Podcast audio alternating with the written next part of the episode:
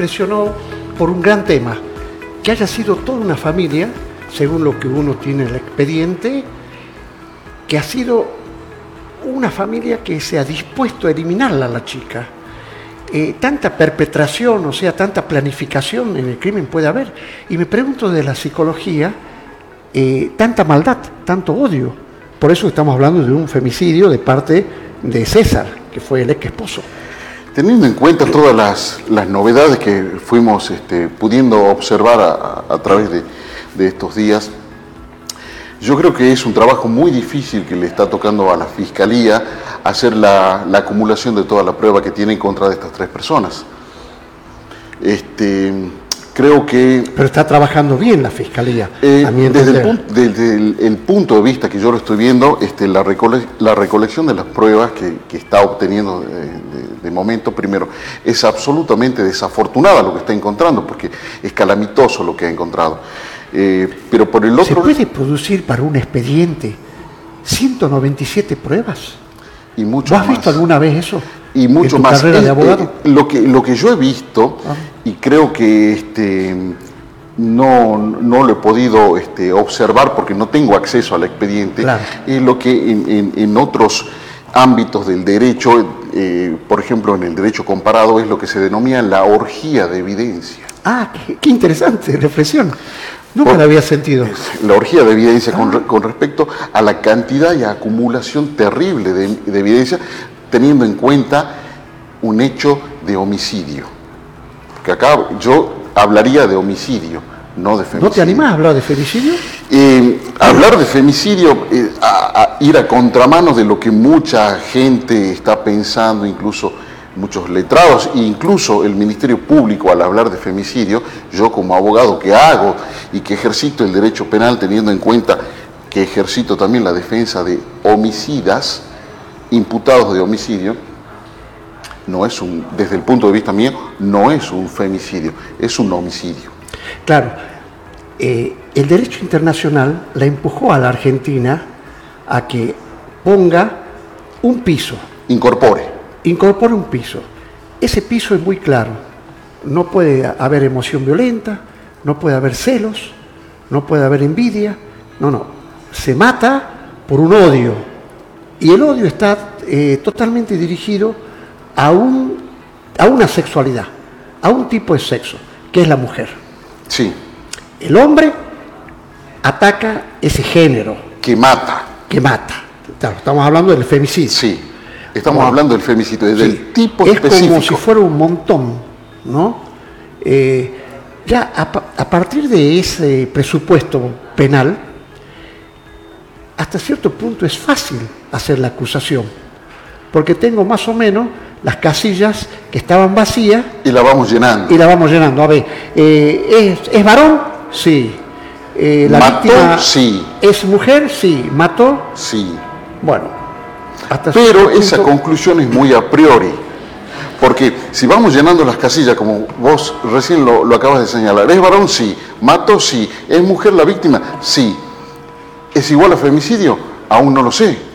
Claro. ¿Por qué? Porque el tipo penal que requiere en el Código este, Penal argentino, en, en el inciso 11 del, del artículo 80, establece, y es bien clarito, que dice que tiene que haber violencia de género, que si bien de hecho es demostrable porque la, la víctima está muerta, pero pide algo más, una viñeta extra, que es que la haya matado por su condición de mujer.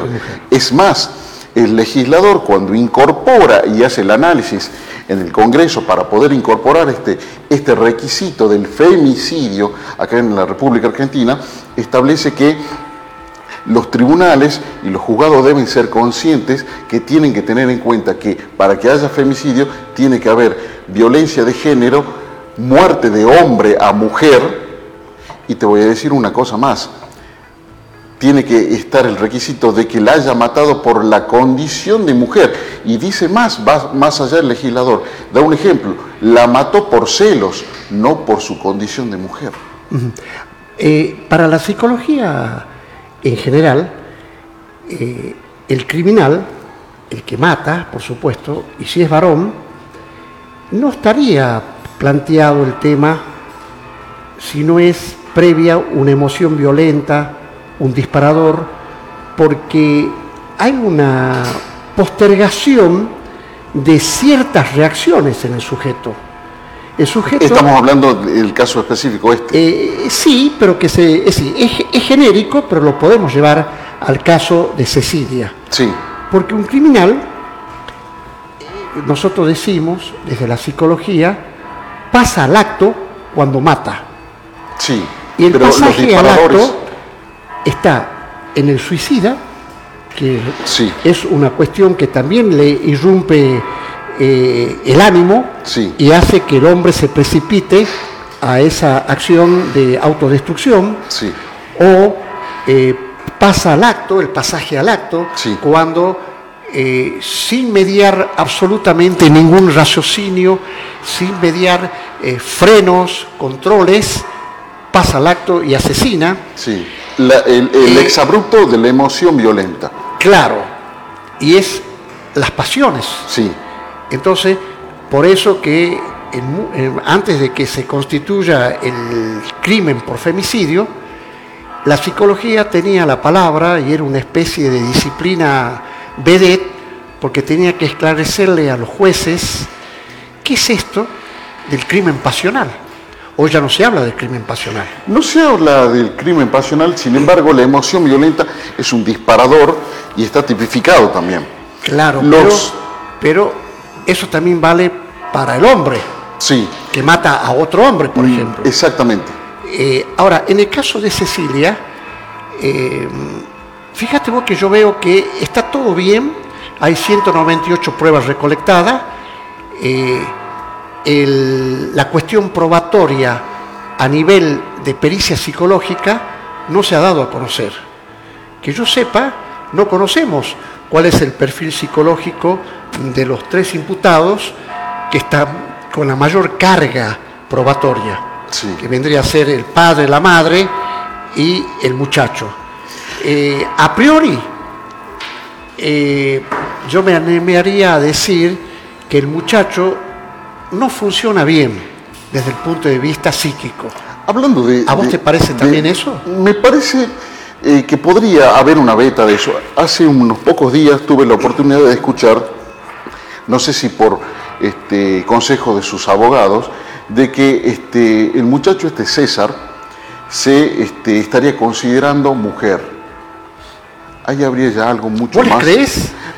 Es que eso ya no importa. Ah, Pero no habría un, poco de paradoja en todo esto, sumándole a la carga probatoria. Pero hay, hay un gran tema en Porque este si tipo este- eh, de crímenes, la mendacidad del imputado. Si bien el imputado puede mentir, o puede, Está en el derecho de o- mentir. O, puede eh, arbitrar todas las coartadas defensistas que pueda, Sí. pero también hay un pedido expreso en los puntos de pericia si el imputado es mendaz o no es mendaz. Claro. Pero habría también una paradoja acá. Vamos al hecho de que él se considere o se autoperciba mujer. Y estamos hablando de femicidio. La pregunta sería, ¿habría femicidio si él se autopercibe mujer? ¿Cuál sería la respuesta? ¿Qué pensamos? Que sí, absolutamente. Aun cuando se perciba mujer. Y teniendo en cuenta que se reúnen todos los requisitos que pide el tipo. Porque, El tipo porque penal, El, habla. tipo penal, el Claro. tipo penal, exactamente. Porque estamos hablando que la ley no reconoce si el hombre que mata a mujer se autorreconoce o se autopercibe como mujer. Ah, no reconoces. No, no, re- no, hace no hace ese distingo. O sea, es un tipo penal a donde no hay letra chiquita. No hay letra chiquita, exactamente. Lo que sí se, se tendría que tener en cuenta, primero, si es varón, si mató, si la víctima es mujer y si la mató con la perspectiva de que ella es mujer, o sea, la mató por ser mujer. Ahora, desde el punto de vista también de la psicología forense, es muy fácil, digamos, ya no hay tantas dificultades, en demostrar que había un liderazgo, había como una suerte de influencia, eh, claro, de la madre con relación al resto de los sujetos. Estos personajes estaban movidos por eh, las pasiones eh, y por los descontroles de impulsos eh, más grandes, porque hay etapas en que la madre presenta la objeción al casamiento, luego la madre no gasta energía en esperar que esto se arregle o en esperar que esto decante, directamente, al decir de los fiscales, ella impulsa la eliminación de la, de, la, de la nuera. Yo creo que acá la arquitectura de, este homicidio, de este crimen, fue muy pobre, y si es que la hubo, al mejor de los casos. ¿Por qué? Porque este, desde el punto de vista mío, no, no puedo tratar de, o, establecer quién es el autor material, el autor intelectual. Ah. Lo que sí yo creo que hay un autor... Este, ¿No te convence todo lo que, lo que hemos conocido eh, de las eh, actitudes y reacciones de la madre? Creo que el, autor de, del hecho en sí mismo es el señor Emerenciano. Yo creo que él, eso es el punto de vista mío, de, acuerdo a la prueba que yo pude ver a través de los medios. ¿Y, y cómo construye su hipótesis? La hipótesis la construyo desde el punto de vista que el hombre acusaba en su, en su cuerpo marcas defensivas, que las tenía... Ah, vos decís César. Eh, no, no, el, creo, claro que es César, sí. César. Es correcto. Claro, dijiste Mereciano no, no, no, que el papá de César. Ah, ahora es César. Es César. Claro, sí, yo también me inclino por eso. Creo que es el, el, autor este, material del hecho sí. que le, En la mano y en el cuello. Y en el cuello. Y el resto, establecer quién es el arquitecto de llevarlo a cabo, de esconderlo, de planificarlo, de desestructurar esa escena y convertir todo eso en una orgía de evidencia. Ahora, eh, estoy pensando que las pruebas psicológicas deben estar muy bien consolidadas, muy bien fundamentadas.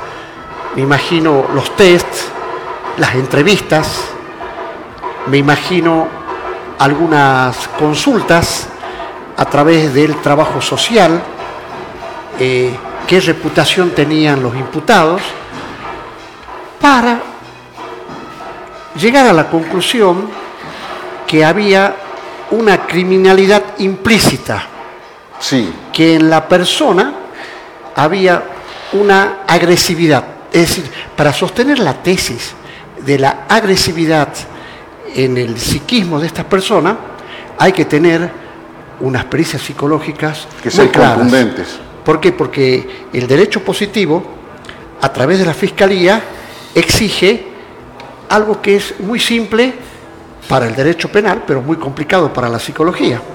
Establecer grados de agresividad. Dicho más rápidamente, establecer hasta qué punto la maldad podía llegar a ese extremo en los imputados. O sea, materializarse en un acto. Exactamente. Eso me parece que... Sin embargo, la, Fiscalía tiene que ser aparte también muy sólida en la creación y en la recolección de esa evidencia, teniendo en cuenta en miras a las cuales se va a desarrollar el juicio de, esta, de este desafortunado hecho. Si vos fueras abogado defensor de una de las partes, ¿qué puntos de pericia psicológica este, podrías pedir? Bueno, ahí... Siempre dentro de la... Bueno, eh, construyendo hipótesis para esta conversación. Eh, construyendo una hipótesis. Yo tendría que ver que abogado defensor de cuál de los tres. Por ejemplo, de César. Bueno, si fuera de César... El más complicado en las imputaciones. Mm, sí, el más complicado. Este, bueno, los siempre sería reticente, sería reticente yo al momento de esperar el pedido, estamos hablando si yo ejercitara la defensa, sería reticente al pedido y esperaría al pedido que hiciera el Ministerio Público Fiscal de los puntos de pericia. Ah, Para yo esperar a ver qué me piden y empezar a decir esto sí, esto no, esto sí, esto no, y me eh, están violentando todos los que son. Yo siguiendo nuestra hipótesis, yo te anticipo qué podría pedir eh, la Fiscalía. Primero, debería pedir más que, más que todo, si es imputable o inimputable, si tiene conocimiento de la realidad. Sí. si conoció el acto eh, criminal, La criminalidad de la- la criminalidad del acto. Primero. Segundo, si es peligroso o no. Ahí me opondría. Cuando hablas ya de peligrosidad, ya directamente de plano, yo como defensa me opongo. Porque pedirme que yo acepte que la fiscalía este, entre a cuestionar si mi defendido, mi representado es peligroso, es como decir o permitir que mm, la fiscalía establezca si mi representado, en este caso, es eh, muy hincha de River, muy hincha de Boca. Claro, pero vos sabés que los psicólogos, no todos por Muy- supuesto, contestan sí. Exactamente, justamente por eso, por eh, lo tendencioso que puede llegar a ser el análisis psicológico y teniendo en cuenta las escuelas a las que son llevados, traídos y las que son largados los, los peritos psicólogos. Acá en Salta Capital me cuesta horrores conseguir un, un- un psicólogo que este, pueda este, ejercitar el- la defensa desde el punto de vista psicológico con respecto a los defendidos que yo este, asisto. ¿Sabes qué pienso también, eh, Marcelo? Que si, si hay un grupo de fiscales en Salta, como los que estamos viendo en el caso del clan Sena, Sí. se hubieran esclarecido muchos crímenes. Acá. Porque la mayoría de los fiscales en Salta eh, pifiaron el arco, no han podido hacer ningún gol. Te pongo el caso Jimena Sala, Sí. para ponerte uno. ¿Vos te imaginas si se hubiera investigado con ese ahínco desde el minuto uno en que se armó la investigación preliminar? Bueno, acá en Salta tenemos una, un- una fiscal excelente, a quien yo respeto mucho. Incluso muchas veces en conversaciones de café pudimos observar, vos y yo, los dos juntos, los, los puntos de pericia y la evolución que iba haciendo en el, en el análisis de la causa la doctora Poma. Excelente. Desde el punto defensivo mío y viendo el análisis y, la colección de pruebas que va haciendo la doctora Mónica Poma, me dejó a mí sin decir palabra. Ahora, eh, acá los fiscales, en las causas tan complejas, realmente hacen agua, porque hay muchas causas que no han podido esclarecerse o, se llevaron a juicios personas que han quedado absueltas, Sí. inclusive, y la fiscalía lo daba ya por eh, culpable total. Sí. Teniendo en cuenta que siempre la fiscalía empieza eh, con, con el- con el acto de imputación pensando que es, es culpable de una manera ya y prácticamente ilegítima, porque eh, haciendo, haciendo caso al, al- al estado de inocencia que es llevado y que es traído Claro. hasta el momento que se declara la culpabilidad en un juicio, tiene que tratarlo como inocente. Si bien va llevando la, la imputación durante todo el proceso como si fuera pero tiene que mantener el estado de inocencia. Sin embargo, este, muchos fiscales lo ven ya al imputado como culpable.